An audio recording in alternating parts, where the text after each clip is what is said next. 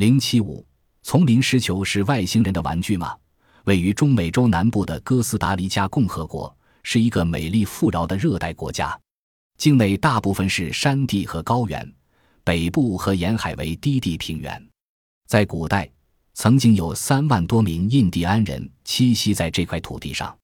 本世纪三十年代末。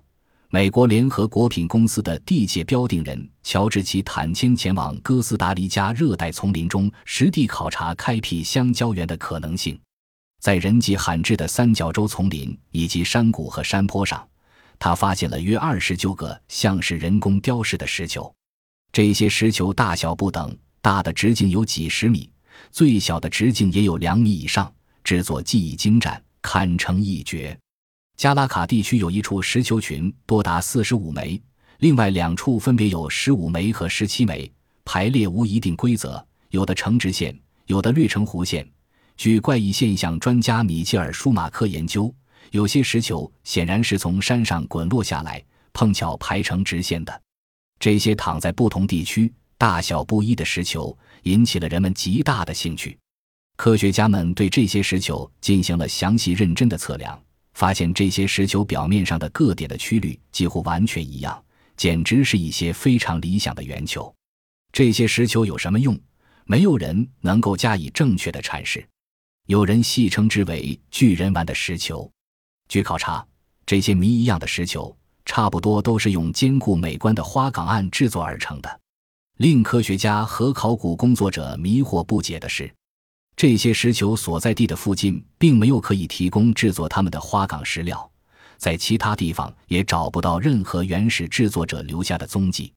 而对这样奇特的现象，使人们不得不提出一连串颇费猜测的难题：是什么人在什么时候制作了这些了不起的巨大石球？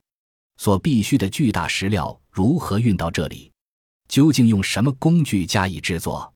对大石球做过周密调查的考古学家们都确认，这些石球的直径误差小于百分之一，准确度接近于球体的真圆度。从大石球精确的曲率可以知道，制作这些石球的人员必须具备相当丰富的几何学知识，具有高超的雕凿加工技术，还要有坚硬无比的加工工具以及精密的测量装置，否则便无法想象他们能够完成这些杰作。诚然，早在远古时期，生活在这里的印第安人大多数都是雕凿石头的巧匠能手。然而，有一点无疑必须肯定：琢磨如此硕大的石球，必须付出艰巨的劳动。从采石、切割到打磨，每一道工序都要求不断的转动石块。要知道，这些石球重达几十吨，这无论如何不是一件容易的事。